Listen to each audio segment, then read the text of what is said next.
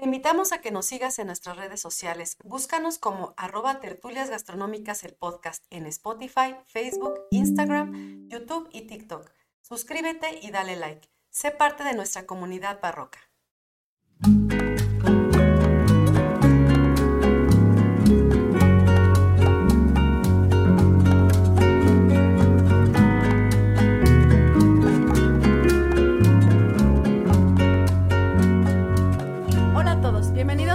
Gastronómicas, un podcast donde platicamos de gastronomía, su entorno, significado, rituales, evolución y uno que otro chisme. Yo soy Viridiana Pantoja Y yo soy Ingrid Millán. y juntas nos echaremos una tertulia gastronómica. ¿Cómo están? ¿Cómo están amigos barrocos? Muchísimas gracias por conectarse con nosotros una semana más. Hoy es un día súper especial, estamos de manteles largos, pero sí. antes de, de- de meternos con este a, A profundidad, les voy a echar los avisos parroquiales, ya saben, hay que eh, meterse a nuestras redes sociales, hay que darnos like, hay que suscribirse, hay que ver nuestro contenido en Patreon, hay que este, comentarnos por ahí, rankearnos exactamente para que nosotros podamos continuar con este precioso proyecto. Y ahora sí, amiga, ¿a quién tenemos hoy aquí? Uy, hoy tenemos al maestrazo de maestrazo, así casi casi lo rapté.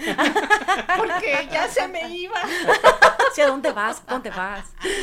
Y yo lo voy a dejar que él solo se presente para que vean de verdad, ¿no? Obviamente, pues nos va a hacer como el currículum así, lo más rápido, ¿no?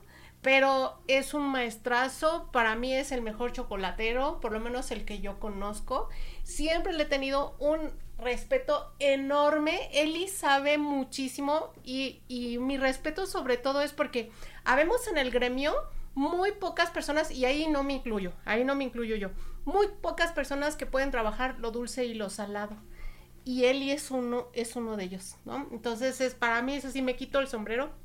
En este caso la TOC, me la quito, Sí. ¿no? Top Blanche. la Ajá. Top Blanche y siempre le aplaudo y siempre le reconozco porque es admirable su trabajo, admirable y es una persona que constantemente se está actualizando y que le encanta entregar, ¿no? O sea, es, es un amigo también, así como que se abre, como esponjito. No, hombre, ya te echó todas las flores del Sí, pastel. ya no, ya me, ya me comprometió acá horrible el expertazo. Así. Y, y van a ver, ¿no? El día de hoy van a aprender muchísimo. Este es un episodio que desde hace mucho tiempo queríamos justamente pasar. Sí. Hoy se alinearon los astros. Por fin. El Por Mercurio retrógrado. Y por eso no lo habíamos, por eso no lo habíamos tocado, ¿no? Porque estábamos esperando justamente a que el chef Eli viniera. Y fue así acá. justo antes de que se vaya. Sí. Así antes de que se nos vaya y nos cambie de estado. este, pues nos va de a platicar. país, me ¿no? quieren cambiar de también país de también. país. No, pues con más razón que bueno que muy veniste el día de hoy. antes de que se nos haga más famoso. Sí. ¿Eh? No, pero si se hace más, pues ya igual tendrá que venir también aquí. Ah, a- sí, Ah, claro, claro, claro, pues, Por supuesto. Y bueno, Claro de, sí. ¿de qué vamos a hablar hoy, Eli? Hoy vamos a hablar acerca del chocolate, comenzando por el cacao, que es eh, pues un alimento maravilloso, también es parte de nuestra cultura. Y pues este les hablo un poquito de mí, yo soy licenciado en gastronomía, eh, egresado por el Colegio Superior de Gastronomía, que fue la primera escuela en México que tuvo una licenciatura, o sea, ya hace muchos años. Uy, ya vamos a empezar a hablar, como decías, de 1900 Carranza. primera generación, imagínense.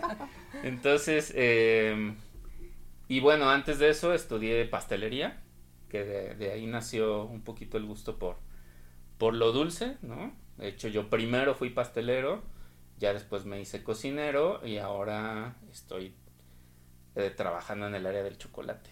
No me considero chocolatero, ahorita vamos a platicar de ese concepto Ok.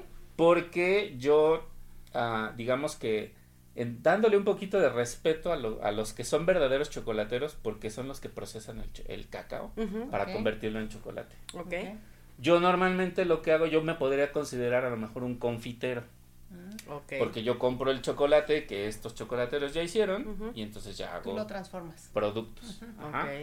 Aunque también hay eh, personas que hacen lo mismo que yo y se consideran chocolateros. Digamos que, digamos que puede ser un concepto como familiar, ¿no? O sea, como lo identifico como alguien que trabaja el chocolate, Ok. ¿no? Entonces, este, pero sí trato yo de darle su importancia a las personas que trabajan el cacao y lo convierten en chocolate y esos para mí sí son realmente unos chocolateros. Ok, Ujú. Yo sería como un confitero, bien. eh, digamos, ¿no? Pero también me pueden llamar chocolatero, no pasa Esta nada. no pasa, es el maestro confitero. Ok. Sí, porque hacemos confites a través del chocolate, ¿no? Sí, claro. Pero, pero yo antes que eso, pues me formé como pastelero hace muchos años. Incluso fue antes de, de tomar la gastronomía como profesión, estudié pastelería. Después de salir de la secundaria, o sea, estaba muy chavito. Wow. Ok. Y este, y pues de ahí me gustó, ¿no? Me gustó el área gastronómica. Eh, entré a trabajar, salido de la escuela de pastelería, entré a trabajar al, en aquel entonces el Hotel Nico, en el restaurante francés, el Ok. Celebrités. Ajá. Y ahí fue donde vi realmente el movimiento de una cocina francesa tradicional. Y me llamó la atención y pues ya de ahí No has parado. llegamos hasta acá. Como pececito al agua. Así es. Me gustó y pues aquí estamos. No, pues qué bueno. Me gusta que sí trates como de hacer esa diferenciación porque bueno, damos por sentado que toda la gente sabe que el chocolate viene del cacao, pero no es cierto. Uy, no.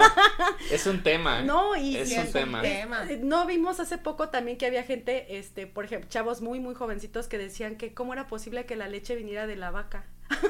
Ay, La si la leche vaca es café, es de chocolate.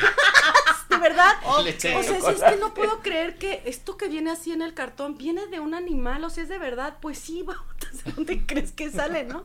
Pero es que es- Para que damos por sentado, en este país. pero es la, no, y estaba, eso fue en Europa. Ah, En Estados Unidos Imagínate. también se da, ahí es donde creen que la, la vaca café da Ajá. leche de chocolate. Sí, No, pues y eso, digo, a entonces, eso súmale también Ajá. que muchos productos dicen ser chocolate y, no, no lo son. son. Pues vamos a hablar de eso También sí, sí, Vamos a sí, hablar los que se te eso, quedan sí. pegados en el paladar, así como con horrible. grasa. Ándale, sí, sí, sí, sí, sí, sí. Sí. Ese es un tema también que, sí, vamos a, vamos a hablar de eso Vientos. también para que nuestros amigos puedan distinguir un verdadero chocolate de Ah, un sucedáneo, ¿no? Que lo valoren, claro. que es como sí. se denomina un producto que es una imitación del, chocolate. Así es. Muy Así bien, es. pues dátele. Pues bueno, vamos a hablar un poquito del origen del cacao. Eh, por ahí dicen, el cacao pues es una planta, ¿no? Es un fruto y entonces pues el chocolate cuenta como ensalada, ¿no? Ajá, sí. Bueno, no, no, no, realmente no pasa eso, pero mucha gente pues, Ya sí lo asociaron. se encuentra el pretexto para comer mucho chocolate, ¿no? Pero bueno, eh, el chocolate realmente pues proviene de una planta que es el cacao, ¿sí? Existen porque hasta hace algunos años se creía o se tenía la convicción de que el cacao surgió en Mesoamérica. Pero hay un estudio muy reciente que eh, ya encontraron o hay antiguos, ¿no? vestigios de que el cacao se originó en la cuenca del Amazonas. ¿no? Entonces, eh, ya saben, ¿no? Este... ¿Cómo? Así, ¿verdad? Me- Aquí en Aquí en México, obviamente, si no, no puede Es ser. como si- el chile igual, así Ajá, nos duele, sí, ¿no? Sí, Sí, claro. entonces, pero realmente, digamos que el estudio sí le da a nuestras culturas antiguas, ¿no? Ujú.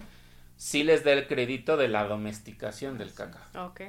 porque en la cuenca del Amazonas pues existían otros otros productos em, que son productos em, estimulantes. Mm, como el guaraná por ejemplo. Ajá. entonces el cacao no tenía como que tanta importancia. Si era un alimento un fruto porque además el la pulpa del cacao es muy rica sí, el mucílago el famoso mucílago que se parece a la pulpa de la guanábana. ¿no? Entonces sí tenía su importancia alimentaria, pero no como la que se le dio Aquí en nuestras culturas, exactamente. Entonces, ya de, eh, bueno, posteriormente pues el cacao llegó a Mesoamérica, ¿sí? Em, es una planta que tiene unas características muy específicas. Es una planta delicada, por eso no hay cacao en todo el mundo, ¿sí? Eh, y los árboles del cacao crecen en la franja tropical del mundo, ¿sí? O sea, del Ecuador para arriba un poquito y del Ecuador para abajo otro poquito ya y, en acabó. toda esa franja. Ajá. Ajá. Entonces, eh, pues se considera realmente una planta completamente tropical, ¿sí? que necesita cierta cantidad de, de humedad. Eh, si el suelo tiene que tener eh, humus y ciertos nutrientes, ¿no? Eh, y además es una planta muy delicada porque no le puede dar el sol directamente. Ah, qué caray. Y además el aire también le da en la torre, ¿no? Oh, que la es una planta muy delicada. Entonces, ¿qué o pasa? sea, como muy entrada en la selva. Debe de Sí, estar. Exactamente, el cacao, el, o los árboles de cacao, que pueden crecer eh, entre 3 y hasta 10 metros, pero digamos que un promedio está entre los 6 y los 8 metros. Eh, y siempre está acompañada de árboles más grandes y frondosos que, son los que lo protegen, exactamente, lo van a Hacen proteger. como simbiosis. Sí, lo van a proteger de la luz directa del sol. Los mismos, los mismos desechos de estos árboles nutren el, el suelo donde crece el cacao. Y entonces de ahí el cacao toma sus nutrientes eh, y también eh, la polinización se, se da por una, una mosquita que anda por ahí, que es la que más eh, ayuda a la, a la preservación y a la multiplicación del cacao, ¿no? Entonces, y bueno, obviamente como, como muchos de los alimentos que conocemos, el cacao fue evolucionando porque ya entró la mano del hombre ahí, ¿no? Este, porque sí existen cacaos salvajes, por así decirlo, pero ya de ahí se derivaron o se, eh, digamos que se distinguimos tres tipos de cacao, esen- esencialmente para la producción del chocolate. Aquí en México tenemos otros cacaos también que no, no se utilizan 100% para la producción del chocolate, pero que sus productos también se utilizan para eh, como alimento, se aprovecha la pulpa. O sea, es como más local. Está, ajá, exacto, está el pataste, que es también un, un tipo de, de cacao local que se utiliza más bien como para chocolates blancos Ok. y te da un gusto como a cacahuate, tiene un gusto ahí muy particular, ¿no? Y, y se usa precisamente en este, en estos productos porque tiene un contenido de grasa muy rico. Ujú. Ok. Tenemos también el cacao lagarto y otros tipos de, de cacaos que son locales, ¿no? Incluso también en, en, en países como Ecuador, Venezuela, este, Perú, que tienen cacaos muy buenos, pues también tienen sus cacaos locales, Más ¿no? locales. Por así decirlo. Por no decirles de otra manera, ¿no? Sí, entonces este es una planta muy interesante. Se da ah, para nuestros amigos que no conozcan realmente el cacao, pues se da una, le llaman mazorca, es un fruto que pesa casi medio kilo, entre 400 y 500 gramos pesa el producto. Eh, Bueno, este fruto, sí, Eh, que se llama mazorca, tiene una cáscara muy gruesa, que es la que protege la parte de la, De la pulpa, que se le llama mucílago, ¿sí? Y, esta, y este mucílago va a tener una serie de semillas que siempre están en números pares. Curiosamente, te puede dar entre 30 y 40 semillas un- una mazorca de, de cacao. Entonces, em, como cualquier fruto, ¿verdad? Pues tiene una semillita. Estas semillitas son la- a las que le llamamos habas o almendras de cacao. Y de ahí es de donde va a surgir el chocolate. ¿sí? Y tiene un, un proceso, un proceso este, específico. Ajá. Ahora, hablando de la parte, algo que es bien interesante porque en nuestras culturas siempre le dieron un carácter o le han dado un carácter ceremonial a los alimentos. De eso que ustedes hablan todo el Todo tiempo. el tiempo. y que es súper interesante conocer esa parte eh, de cómo nuestras culturas aprecian, cuidan Preservan. Sí. y valoran, ¿no? El alimento como tal, porque están conscientes del trabajo que es cultivarlo, cuidarlo, eh, estarlo ahí apapachando, consintiendo, ¿no? Sí. Para después tener un alimento, ¿no? Y el cacao en las culturas eh, prehispánicas se utilizaba hasta como moneda. Entonces, de- eh, tenía una importancia eh, ceremonial, económica, de alimento muy, muy grande. También hasta ¿no? de sanación, ¿no? Con temas Sí, medicinales. exactamente. eh, incluso el cacao cuando llegó a Europa se le daban, se le atribuían Uf. eh, propiedades, este, este, uy, un montón de cosas. Exacto, y además, y, y como el contenido energético del cacao es muy alto, pues, y tiene, y además tiene eh, sustancias que nos Que segregas endorfinas cuando te lo comes. Exactamente, es, es- una feliz. droga de la felicidad el cacao, ¿no? El chocolate. Sí, sí, sí. Entonces cuando se enoje tu novia, dale un pedacito de chocolate y vas a ver. Vas a ver cómo Vas se a pone ver. más fúrica. Sí, sí, sí. Cada entonces- 28 le das así su bolsita de semillas. Tenga, mija. Exactamente. Y, y, y sí, es una, es una droga de la felicidad, el chocolate. Sí. Entonces, ah, y fíjense, ahorita que veamos el proceso del, del- de cómo desde la semillita hasta obtener, el- o bueno, desde la planta, ¿no? Hasta obtener el chocolate.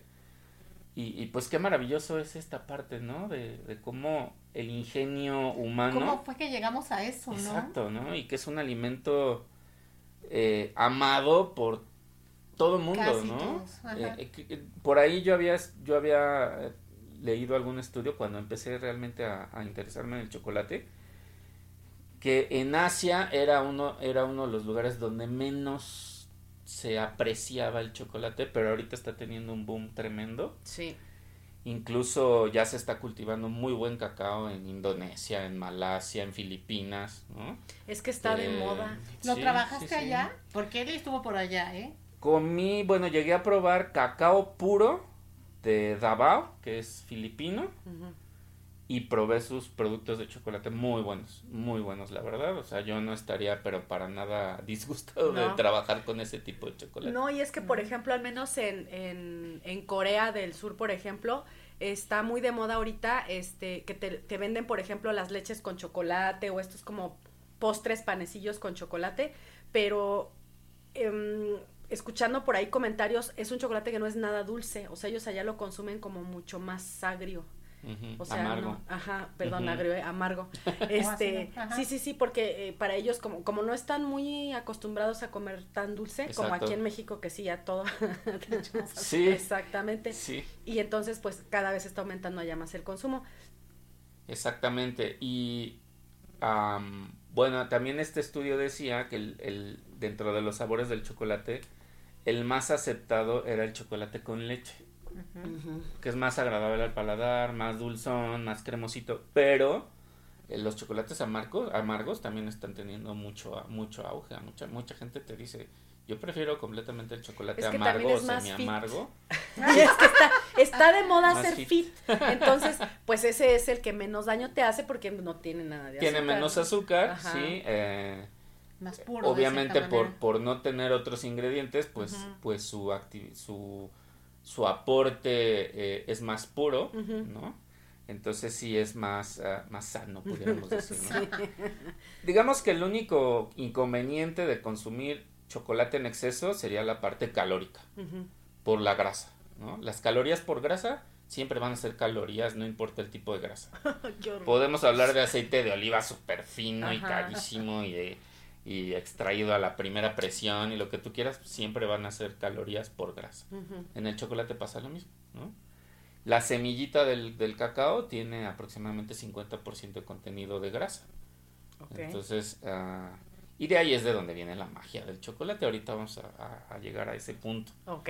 Ok. Entonces, em, regresándonos un poquito a, a- a nuestras culturas, pues se tienen datos de que los realmente quienes domesticaron el cacao y comenzaron a transformarlo ya en algo que se fue pareciendo al chocolate fueron los olmecas. Ok.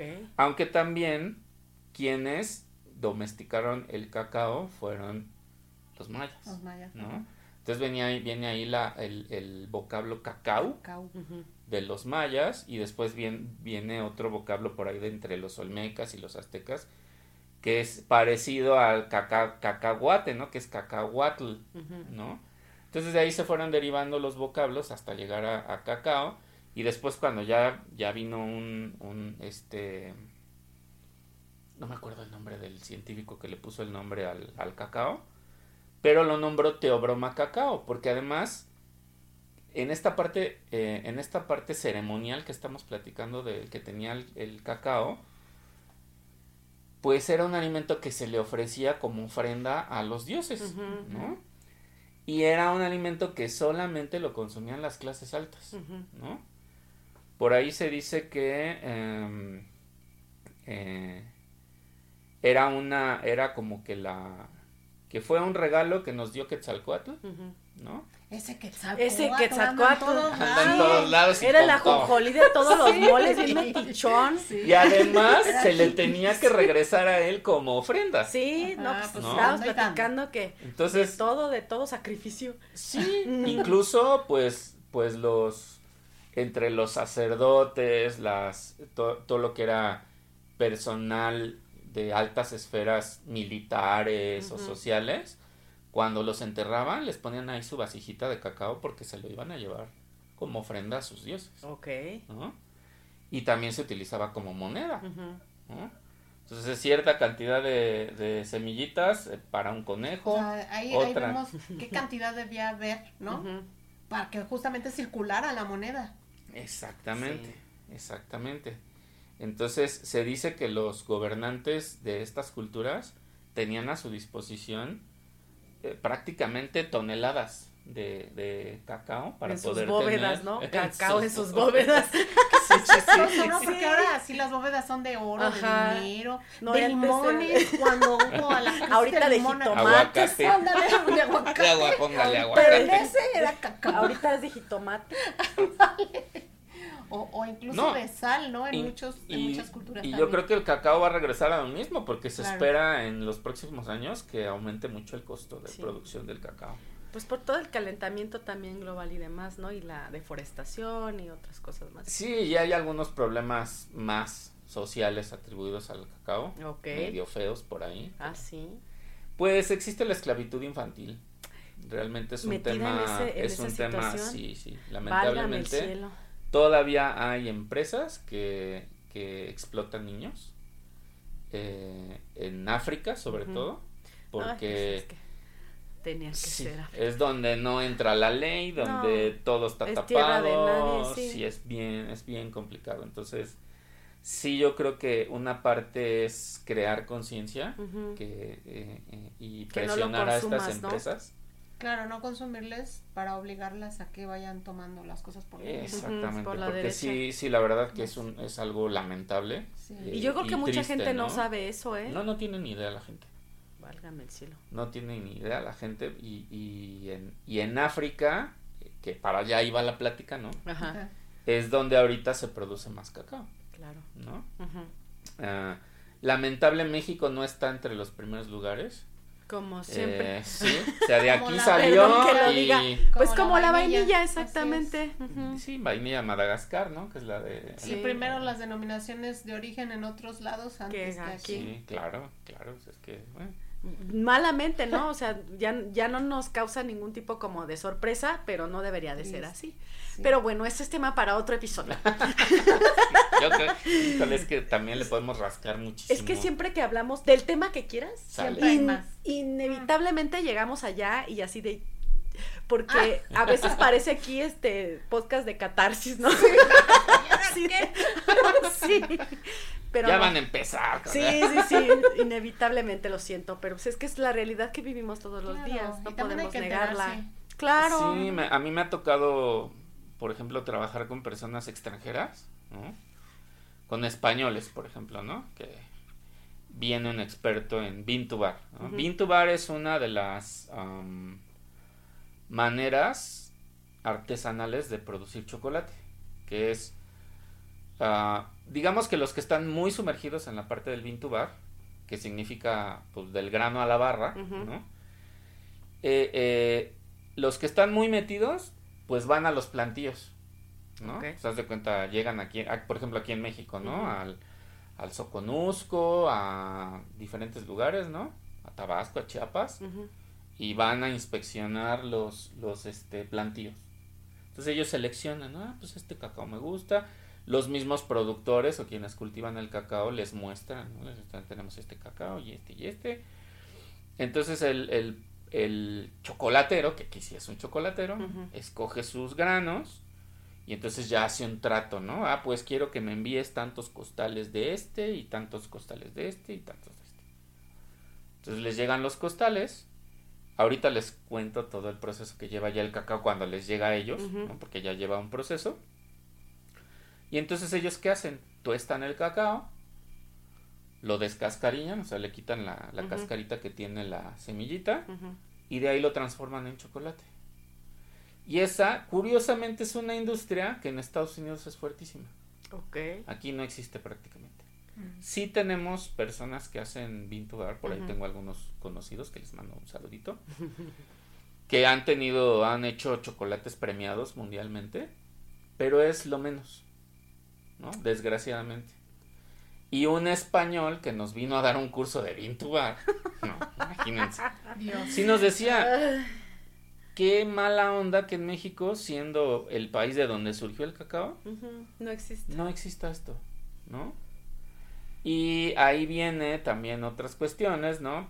Socioeconómicas, culturales, porque el cacao, el, bueno, más bien el chocolate está considerado un producto de lujo. Entonces la gente no consume chocolate porque en su mente es que es, que es caro. Por eso el auge de los, de los Sucedáneos, exactamente, ¿no? De las puras imitaciones. Ay, qué horror. Este, entonces saludos a las reposteritas de, de las paginitas de Facebook. Reposteritas entre comillas. Que solamente utilizan esos productos, pero bueno. Yo siempre me ando, me ando agarrando las greñas con esas señoras porque es que eso que estás usando no es chocolate. Sí, es chocolate. Aquí No, dice chocolate. Entonces les tienes que dar toda la... Le digo, a ver señora, aprenda a leer las etiquetas ahí. Dice que no es chocolate. Pues Dice sabor chocolate. Exactamente. Es como el- Dice, es como el "Chispas, queso, ¿no? sabor chocolate. Sí, es como como, el queso, queso, que te dicen imitación queso. o Ahora sí tipo ya de dice. no sé qué. Y Ajá. fue porque los obligaron, ¿eh? Porque Sí. si Sí, no... ¿no? Ahí Sí. seguimos. Sí, claro. Exactamente, aquí hubo productores de queso que se pusieron ahí con el dedo en la llaga de las autoridades. Para Es que están en lo correcto. Sí, claro, es Porque que no puedes de comparar mi producto con aquel, o sea, y por eso el- la diferencia de precio, porque el mío sí es queso. Sí. o y sea, con el chocolate pasa lo mismo. Igual. ¿no? No, exactamente. pues con todo, claro. Entonces, yo creo que también es parte de, de, pues nosotros como gastrónomos y educadores también enseñarle a, a los chicos que están bajo nuestra responsabilidad, enseñarles esta parte de, de ser eh, responsables y de también ayudar a que eh, a esparcir digamos el, el, los datos reales, ¿no? Y, y la parte de cómo es importante utilizar buenos ingredientes y, y que mm, Educar al comensal también, Eh, informarle correctamente. pero también es, pero también está la contraparte, o sea, también nosotros como consumidores Así tenemos es. la responsabilidad de saber qué estás comprando. ah claro Y valorar. Porque lo estás pagando. Entonces, también nosotros debemos de aprender a leer las etiquetas, a saber qué rayos estamos consumiendo, estamos qué estamos consumiendo? Lo que procesando. decía Eli de, de fomentar el consumo local. Sí. Eso O es sea, bien buscar importante esos también. productores que están viendo cómo se la rifan en México para poder justamente pelear contra estos otros que vienen de... Que son unas empresas Exacto. inmensas, claro. aparte es bien chistoso porque se llevan el cacao de aquí Es como el petróleo. lo transforman y, Y nos lo regresan caro. 10 veces más caro Sí, ¿no? Todo lleno. los aguacates, todo, así todo. ya nos lo regresan hecho guacamole Sí, más caro sí, este, sí. todo procesado. Así pasa, entonces, ah, y, y realmente eh, al cacao le pasó lo mismo, ¿no? En, dentro de, de esta plática que íbamos llevando de la historia del cacao, ¿no? ¿Qué pasa? Pues llegan los conquistadores, ¿no? Primero llegó Cristóbal Colón, según, que yo creo que Eric el vikingo llegó primero, pero ellos fueron quienes, pues, como nuestros antepasados los veían como dioses, pues quisieron ofrecerles cacao. ¿no? Entonces, eh, eh, sí, pues dijeron estos barbados así- con armaduras metálicas. Que huelen, a, que huelen a Sí, rosas. no, no. Si yo veo al Jamie de Outlander llegando en un barco, Pero, pero él no yo era español, todo, amiga. Pero él no era El chocolate y español. más. Yo No, y el chocolate. por tierras vikingas. Yo y el chocolate. Te haces un vestido de cacao. yo. Cómetelo. Ay, te tenía que salir, amiga, no Sí, puede ay, Lo no. Y eso que no hemos comido. Ah, no, tú ya comiste chocolate con mango. Sí, ya dos. Hace rato. Yo todavía no. Yo por eso. Por eso está diciendo eso. Sí, claro, sí. por supuesto. Entonces, entonces ah, ¿qué pasa? Pues los, los conquistadores se llevan, eh, Hernán Cortés se lleva el cacao a España, ¿no? Obviamente aquí el, ca- aquí el, el digamos que el, el- la bebida, el chocolate, ya se preparaba, ¿no? Ya, le- ya tenía un proceso el cacao, que estaba, la semilla estaba fermentada, luego la tostaban y la molían, la molían en agua. Normalmente, entonces por ahí de repente ya le podían poner algunos aromas florales, le podían poner chile, Chile, obviamente, ¿no? Este luego le ponían agua fría y lo batían, ¿no? La para que creara también. esta la vainilla, para que creara esta espuma famosa Esta del chocolate, que- ¿no? Que la espuma, según sé, antropológicamente hablando, tiene que ver justamente con esta cuestión de los dioses también. Ah, sí, tenía que tener espumita Sí, sí, a no. fuerza, porque si no era como que no, no, no sirve. Está muy flojo Ajá. esto, No, ¿no? no, Ajá. todavía no te puedes casar. No. Vuélvelo a hacer.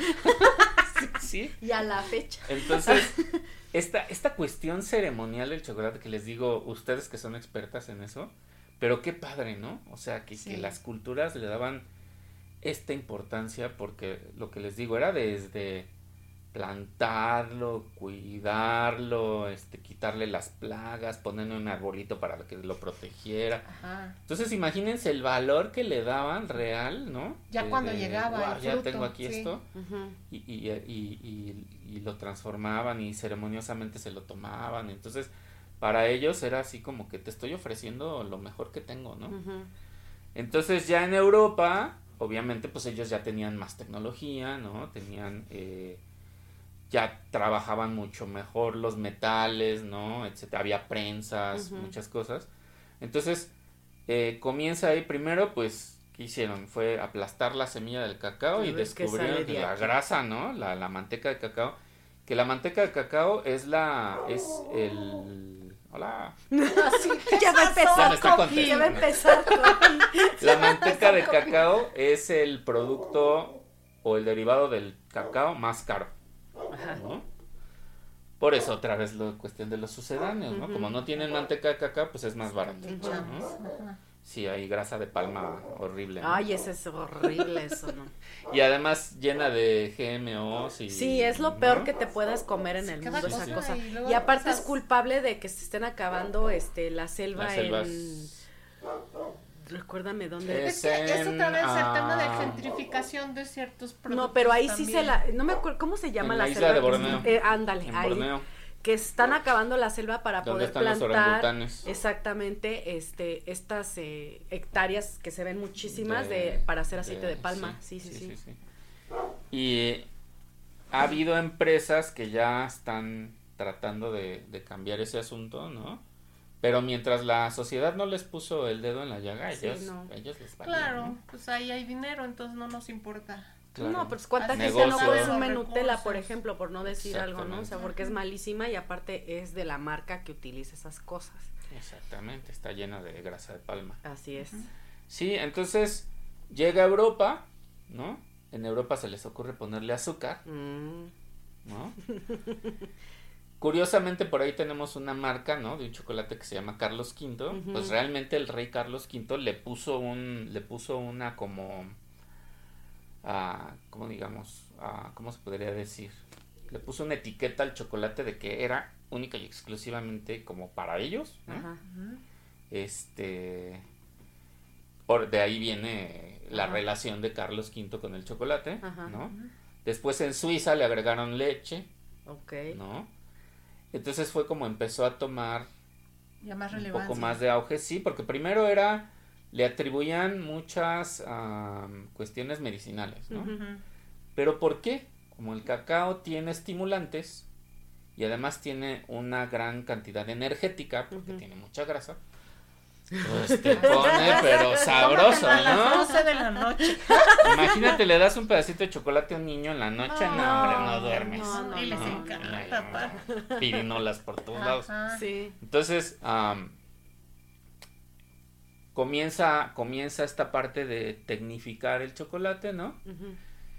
Después por ahí descubren también am, eh, un método que se llama conchado, que ahorita vamos a platicar del conchado, ¿no? Que es batir el chocolate, batir el chocolate, que este curiosamente elimina algunos sabores desagradables y le aumenta las características organolépticas que nosotros conocemos del chocolate, ¿no? De que tiene que ser cremosito, que no se tiene que sentir granuloso, que se te deshace en la boca, que tiene buen sabor, etcétera, etcétera.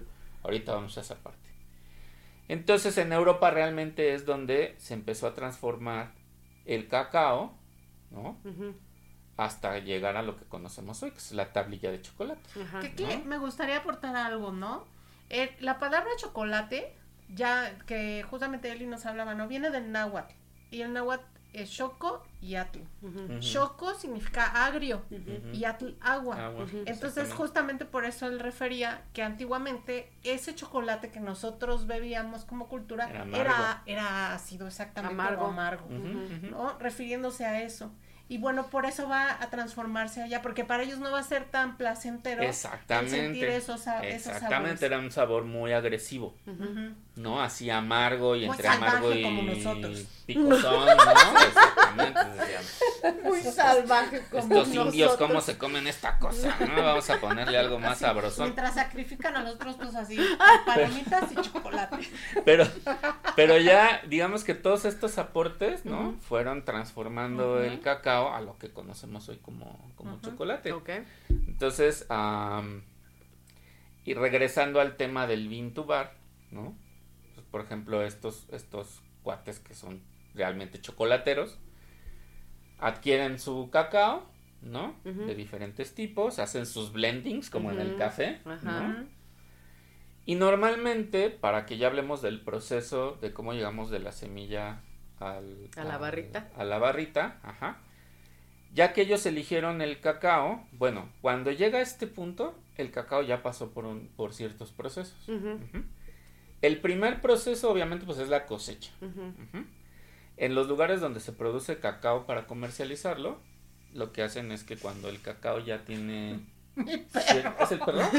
Sí. No soy yo, ¿eh? No, aquí se escucha. dije, ya te enojaste, ya vas a empezar a zumbar con la nariz. ¿Qué estás diciendo, Beli? Pero no es No fui yo, copy. ¿eh? Es Recuerden copy. que nuestro programa es pet friendly. Entonces, llega un momento en el que el perro quiere estar aquí, pero no lo Quiere dejamos estar en entrar. el chisme, ¿por Así qué no es. sé yo del chocolate? Nos está oyendo y dice, aquí Sí. algo pasa. Sí. Allá Entonces- adentro hay chelas, ¿por qué no invitan? Exacto. Y aceitunitas. Qué rico. Entonces, ye- bueno, ah, es la cosecha, ¿no? Ujú.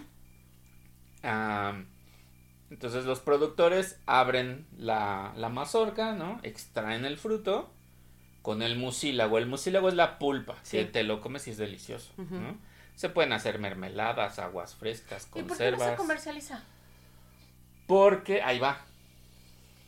Es, el mucílago es súper importante para el chocolate. Mm. Entonces prefieren producir chocolate que Que venderlo aparte. vender el mucílago. Sí, el Ujú. mucílago tiene que estar adherido a la semilla para poderlo, para que Mm. se pueda transformar en chocolate. Ah.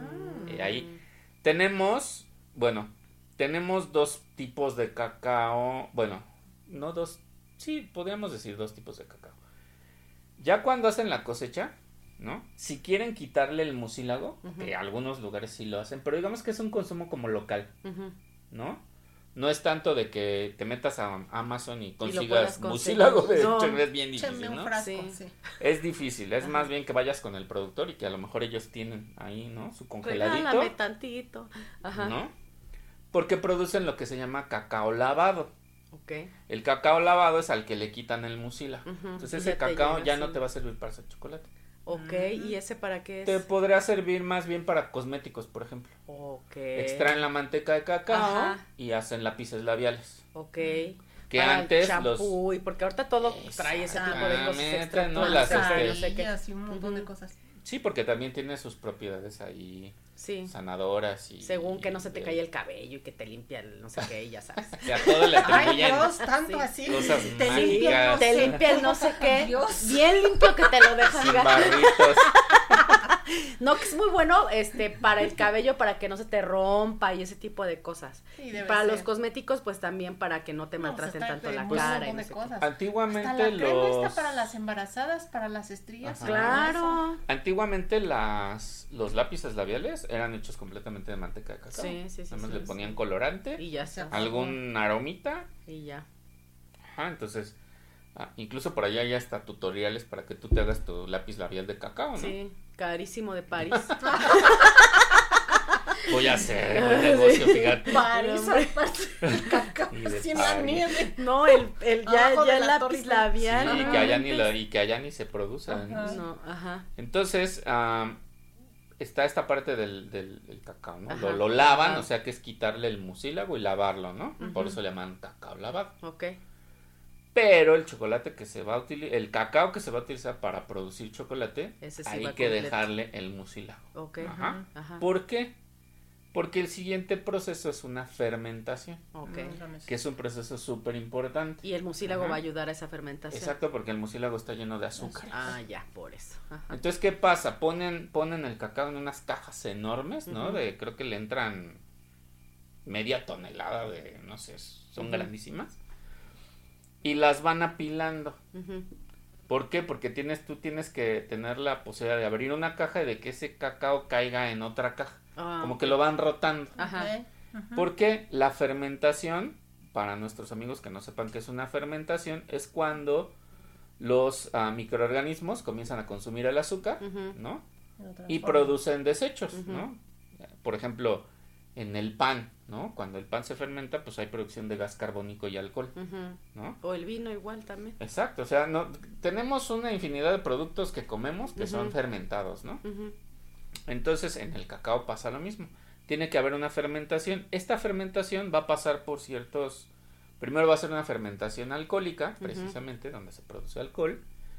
Se van comiendo los azúcares, los, los microorganismos, que son los mismos microorganismos que están ahí en el ambiente.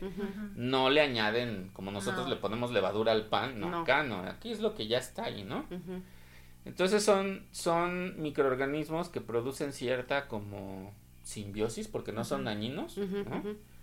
Y la fermentación es el primer paso que va a transformar el interior de la semilla para que se produzcan los sabores que nosotros conocemos en el chocolate. Ok. Sí, va a haber una transformación bioquímica dentro de la semilla, ¿no? Va a ir perdiendo humedad, va a aumentar porque después viene un- una fermentación subsecuente, sería una fermentación acética. Ok. La fermentación acética, para quienes no sepan, el ácido acético es de donde, se donde sale el vinagre. ¿no? Entonces, ¿qué pasa en esta fermentación? Comienzan a desarrollarse sabores ácidos, ¿no?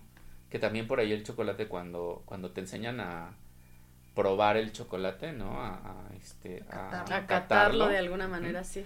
aprendes a distinguir estos, estos sabores ácidos, amargos, florales, frutales, etcétera, como con el vino, ¿no? Entonces, eh, ya hasta se me hizo agua la boca. Ya pasen los chocolates. Sí, o el vinito.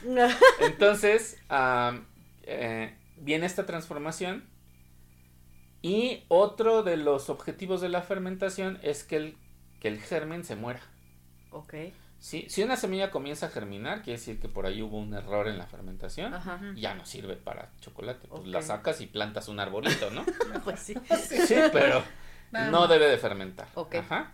Entonces la, la semillita comienza, eh, le, le llaman eh, que toma una forma como arriñonada. Tú la partes y tiene como venitas, Ok.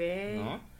Conforme avanza la fermentación, se van distinguiendo más las venitas, va cambiando la coloración de la semilla, se va haciendo más oscura.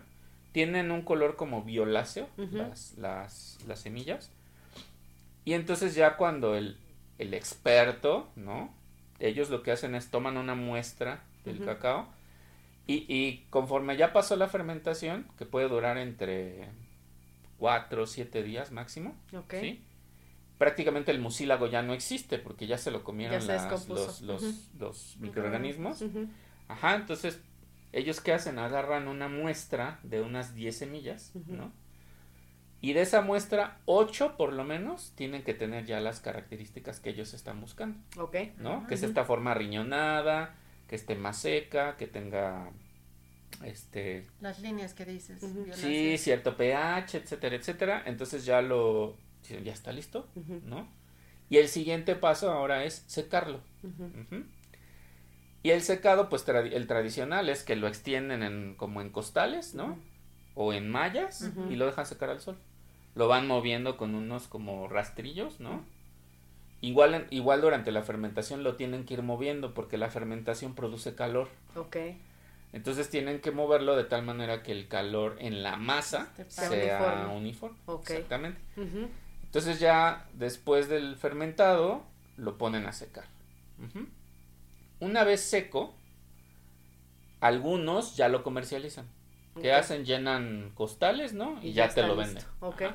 Entonces, una vez que ya pasó por la fermentación y el secado, el chocolatero compra sus costales. ¿no? Ya se lo lleva a sus talleres y en los talleres lo, el siguiente paso es tostarlo. Ok. Es un proceso que incluso hasta se puede hacer en tostadoras para café. ¿no? Ujú. Sí. Hay lugares donde tostan el cacao en tostadoras que fueron diseñadas para, para el café. ¿no? Es un tostado muy controlado, poco agresivo, ¿sí? No es, no es a una temperatura muy alta ni durante mucho tiempo. Este se puede hacer en horno también. O también existen, digamos que las tostadoras industriales para chocolate son cilíndricas. Sí. Son unos cilindros así enormes que están sometidos a cierta temperatura y, y los cilindros van moviendo el cacao para que se vaya tostando de manera uniforme. Aquí como cuando tú estás los cacahuates, ¿no? Para venderlos, ya es que los meten también en estas cosas como cilíndricas y les están dando vuelta en la lumbre. Ajá. ¿No los han visto? Así, ¿no? Hasta como hasta en un bombo. Ajá, ¿no? sí, sí. Es así como un, como un bowl con un hoyo. Como dos bowls pegados con un Sí. hoyo. Sí, es el mismo principio, exactamente. Entonces ya que está tostado, el, como el, el cacao durante todo el proceso va perdiendo humedad, ¿sí? Que eso también es, es importante, que pierda humedad, que ya tenga una humedad relativa de un 7%, 6% más o menos, o sea, muy poquita agua. Y eh, en el tostado va a perder Todo otro eso. tanto, de, otro tanto de humedad, ¿sí? Entonces, ¿qué pasa? La semillita se contrae un poco Ujú. y eso la separa de la cascarilla. Ujú. La cascarilla no nos va a servir para, para chocolate, hay que quitarla porque es muy fibrosa. Ajá. Se utiliza para otras cosas, ¿no? Para el famoso atole de chaqueta, creo, Sí. ¿no? Y fíjate que en otros países Ujú. incluso hacen infusiones de la cascarita Sí, de sí, cacao. porque todavía pero aquí es bien raro encontrarlo y, y sí, le todo el mundo la mucho- desecha. Así es. Sí, hay que decirle a Olivia ahí que la guarde. Ujú, sí. Vamos a comercializar. Pues sí, para hacer unas Chocolate sabor cáscara. Pomada de, pomada de cascarilla de cacao. A lo mejor para algo sí es, es, exfoliante. Ah, Sí, claro que sí. Sí, sí, sí. Ya ves, No, Eli, ya pudiera ve ser, creando mira. tus Se productos. puede hacer, sí, un La línea de exfoliante de, de cascarilla de cacao. Cállate, Y además cállate. huele rico. El Sí, cacao huele La infusión delicioso. sabe muy rica. O sea, como que no te la imaginas, porque siempre estamos esperando el chocolate. Sí, ¿no? claro. Pero y cuando pruebas esa infusión de cascarillas, no das crédito que tenga también tanto. Pues cómo no va a tener, Tiene pues imagínate, es propiedades. como lo último que queda. Entonces ya eh, se separa ya y incluso cuando lo descascarillas, ¿no? La máquina que lo va a descascarillar rompe la semillita. Ujú. Estos trocitos que quedan se llaman ujú. ¿no? Son los famosos nibs, Nibs de de cacao. Que eso sí ya es más fácil que los encuentres, ¿no? Te los venden carísimos de París también. Porque es un superalimento. Ya ves que ahora todo es Todo un es superalimento, superalimento, sí. Y tú pruebas un nib ya tostado y te sabe completamente a chocolate. Nada más que sin azúcar. Es completamente amargo, pero hay unos nibs deliciosos. Sí, ahora ya hasta mezclas, ¿no? También. Es como una nuececita, Ajá. muy amarga, pero tiene esa textura, ¿no? Como de una nuez. Entonces, ya que tienes los nibs, digamos que ya tienes tu materia prima para ahora sí hacer chocolate. Ahora pasa la siguiente fase, es lo que se llama el refinado, que es simplemente es molerlo, molerlo, molerlo, molerlo, hasta que le vamos reduciendo lo que se llama la micrometría. Eh, como tiene tanta grasa, se convierte en una pasta. ¿sí? Entonces, el, el refinador lo que va haciendo es reducir, reducir, reducir, hasta que tú cuando pruebas el chocolate, pues es como una cremita, Sí, ¿no? Un chocolate bien hecho, bien refinado, sí. es como una crema, a diferencia del chocolate de mesa.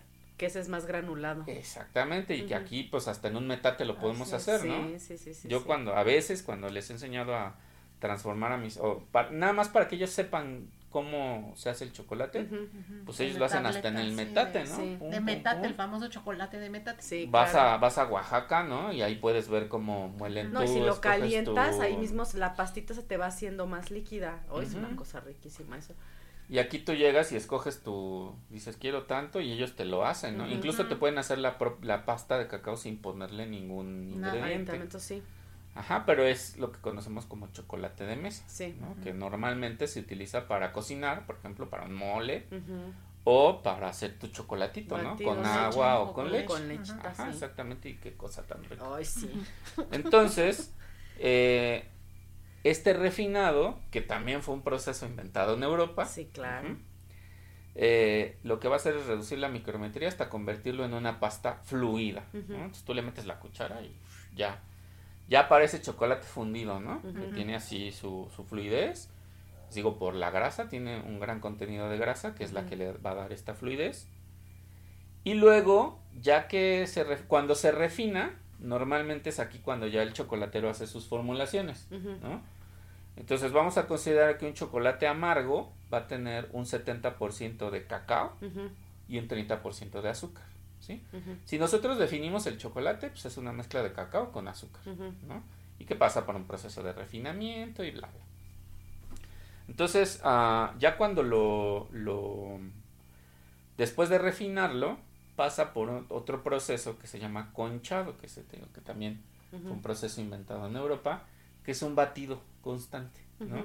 Que puede durar entre 24, 48 hasta 72 horas. Ok. Es un batido constante con tre- temperatura controlada. Si tú vas a una fábrica de chocolate, pues son unas cosas enormes, ¿no? Sí, claro. Parecen mezcladoras, ya me imagino, Ajá. así de cemento, Y así ¿no? tienen De unas, cemento. Sí, tienen unas Sí. paletas que están moviendo el Vuelta chocolate y acá afuera tienes el, el, El medidor de temperatura. El medidor de temperatura, exactamente, que lo controla con un este termostato, ¿no? Y entonces está ahí. ¿Qué hace el conchado? Lo que hace el conchado es evaporar ciertos sabores desagradables que todavía pueden existir. Ok. En el chocolate aumenta la cremosidad, ¿no? Del, del- del producto. Oye, ¿en qué momento se desarrolla lo brillante? Ah, ahí vamos. No Ahorita te, no vamos te para me adelantes. Ya te me estás adelantando. Ok, no, no, no, pregunto si no es ahí, ¿no? Entonces ya que no. brille como una joyita. Ajá. Le echan barro. Precisamente lo que nos va a dar el brillo es la manteca, es la manteca de cacao. Y ahorita vamos para allá porque la manteca de cacao es, Es otro tema. eso, Sí, sí, ajá. sí. Entonces ya que lo concharon, ahora sí ya pasa por lo que lo que conocemos como el temperado, que las personas que ya han trabajado chocolate saben a lo que me refiero. Ay, qué Y ahí pesadilla viene el para otro. mí. Ahí viene el otro tema que es la manteca de cacao, ¿sí? Estas maravillas que nos dio Dios en los alimentos, de verdad. ¿Por qué la manteca de cacao? ¿Por qué el chocolate es tan placentero? El verdadero chocolate, ¿eh? Te lo metes a la boca y se deshace. Ay, sí. Porque precisamente el punto de fusión del chocolate está por debajo de nuestra temperatura corporal. Sea, ¿No? de ahí la maravilla, porque si te comes un O chocolate sea, que fue no es hecho chocolate, para nosotros. Por se eso te- Quetzalcoatl nos regaló. Sí, claro. Por eso lo que no está hecho con manteca de cacao se nos pega en el paladar Sí, es horrible. O se te pega entre los dientes, aguas, o sea, ¿eh? no se si se le pega la boca y no sientes es la grasa. Exactamente, se te va todo el cacao que le pudieron haber puesto y se te queda la grasa en la boca. Sí, es horrible. Sí, entonces todos, todos los productos y es lo que tú nos, nos aconsejabas hace rato, lean las Sí, etiquetas. claro. Porque en la etiqueta no, ya engañan. no, no te pueden engañar, no, no pueden decir que es Ya chocolate cuando no es chocolate. Ajá. Entonces, pastelito cubierto con cubierta sabor chocolate, Ajá, no o las es famosas chocolate. paletas cubiertas de chocolate, las heladas, que es súper común. Ah, ¿no? es horrible. Es que Con ya en todo- soya Todo es chocolate, o sea, no es chocolate. Exactamente, son Yo chocolates para comprarlo falsos. así es en ciertas partes y ya sabes que te va a costar a cierto, o sea, cierta Ahorita vamos cantidad. para, para allá. Este, pero lo sabes, hombre, no nos hagamos tarugos. Es nada más engañarse porque en cuanto lo pruebas sabes inmediatamente que no lo es. El problema es que mucha gente lo desconoce. Sí. Sí, ¿no? pues es lo que decíamos Han de estado acostumbrados, van a la, a la panadería y se compran una No, dona de tan- chocolate. El Nada que ver. No tiene chocolate. que piensan que es chocolate. Sí es chocolate hasta cierto punto, Pero- pero, ahorita vamos a hablar de las normas Va. también. Porque ese también se pega. Y este, eh, es que el que te venden de esa marca, te venden el que es como para profesionales, que ese sí Ah. es chocolate. Ah, sí, no, pero estamos no, El hablando que del te- de la pero el que te venden de la tiendita tiene un porcentaje de grasa, de grasa que no es, eh, sí que no es manteca de cacao, Sí sí, tiene sí, un porcentaje. no sabes. Entonces, ya que pasó por el conchado, viene esta parte del temperado, que es el coco de muchos, como tú decías. Sí, yo no. ¿No? A mí cuando me enseñaron allá en, en Mónaco, Ajá. les voy a contar mi triste historia. Así nos empiezan así. Y que entonces ahí en la mesa de trabajo, en el mármol, lo van untando así y luego lo van este, con la espátula mezclando y lo recogen, ¿no? Y entonces yo así bien, ay, con una lentitud, No, yo con una calma y llega el chef, ¿no? El chef Perruchon. Y así de, lash, lash, que eso significa, suelta, suelta, deja, deja. O sea, si era Me perruchón. espantó tanto, o sea, su lash. que ¿Cómo dices fue que se lash y apellidaba? En la vida volvió a tocar la ¿Cómo dices que era su apellido? Perruchon. O sea, que era, Era perru- perruchón. perruchón. perruchón. Sí, pues claro. Él, él fue mejor obrero este de, de cocina ¿Cocinero? dulce, ajá. en- Yo en solamente, bueno, cuando Uy, recién lo, bueno, yo recién lo, lo, cuando lo, yo no sabía que era eso de temperar el chocolate hasta que vi en una, en un canal de cocina de esos de televisión por cable a un chico chocolatero ver cómo lo hacía y cómo se lo ponía aquí porque aquí es donde Ah. sabía que no sé qué. Este, esa fue la Sus primera vez que lo, que lo vi. Pero nunca había visto el proceso hasta esa vez. Ya después me tocó verlo de frente y a todo color, Mm. que ya es bien diferente. Pero sí, o sea, pues es que es lo que Pero ves en la su tele, ¿no? Y Por supuesto. Ahorita, ahorita vamos a hablar de eso. Porque, Porque ahora ¿por qué rayos ¿no? tienes que Ajá. temperar el chocolate? Ajá. ¿no? Bueno, sucede, ya platicamos que la manteca de cacao, ¿no? Sí. El cacao tiene... Si, si nosotros am, apachurramos la semilla, ¿no? Bueno, obviamente con una prensa. Sí. Por un lado vamos a obtener los sólidos. ¿no? Y por otro lado está la manteca. ¿no? La grasa sale, la grasita. Y eso es lo que llamamos manteca de cacao, que es una grasa color marfil con todo el aroma a cacao, Chocolate, ¿no? sí. Y por otro lado tenemos los sólidos. Los, en los sólidos pues hay fibras, hay minerales, hay este proteína, hay eh, muchos ingredientes que son benéficos ¿no? para nosotros. Vienen lo- están los los, esti- los estimulantes, ¿no? La teobromina, hay cafeína, este por eso es que el chocolate nos hace felices cuando nos lo comemos. Y si hay una persona que está triste, cómanse un pedacito de chocolate, semi amargo de preferencia o amargo, y se van a poner contentos. Hasta te voy a hablar, amiga, que me traigas mi caja de chocolates. Nada de uno, ¿eh? Sí. Así Caja, estoy muy triste. Estoy muy triste. Si quieres que grabe el programa bien, tráeme Oye, más te voy a decir, hoy cómo estás, de a caja, de a media caja, con una nada más o cómo va a La estar. tabletita.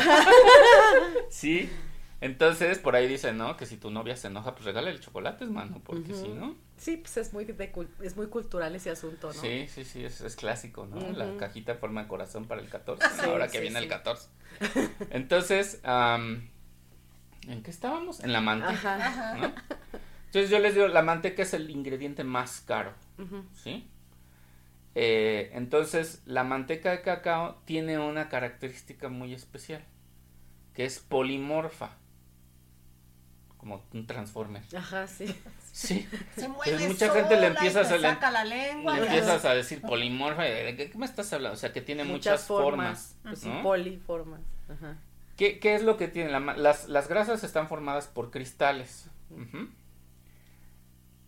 La manteca de cacao pasa por diferentes formas según la temperatura a la que la estés trabajando. Ujú. ¿No? O sea que se hace sólida, se hace líquida. ¿A eso te refieres? Semilíquida, sí, pudiera, pudiera ser una, una explicación como más este, coloquial para que la gente la Para que entienda. entendamos los que ¿No? estudiamos en el CONALEP, sí. Para los del CONALEP, exactamente así. es. Entonces, ¿qué pasa? Esta característica que tiene la manteca de cacao es lo que para un para determinado momento es lo que va a hacer que solidifique el chocolate. ¿no? Porque tú compras un chocolate que está temperado, pues es un chocolate. Tú compras una barra y es sólida, ¿no? No te venden una pasta ahí aguada, ¿no? Tiene que estar sólida. ¿sí? Esta, esta solidez del chocolate, cuando tú lo partes, que hace crack. ¿no? Que hace un snap, dijeran los... y que no se te quedan los dedos, ¿no? Exacto, que dijeran los gringos, hace un snap, ¿no? Que es Sí. una palabra en inglés, ¿no? Que es como el- que suena, ¿no? Sí. ¿No? Que no- Tú lo, lo, lo tratas de, de doblar y se va a romper, ¿no? Sí. Y va a ser un crack. Ese es un chocolate que está bien temperado. Ok. Ahora, no solamente está relacionado el temperado con la solidez del chocolate, sino que el temperado le va a mejorar todas sus características, ¿no?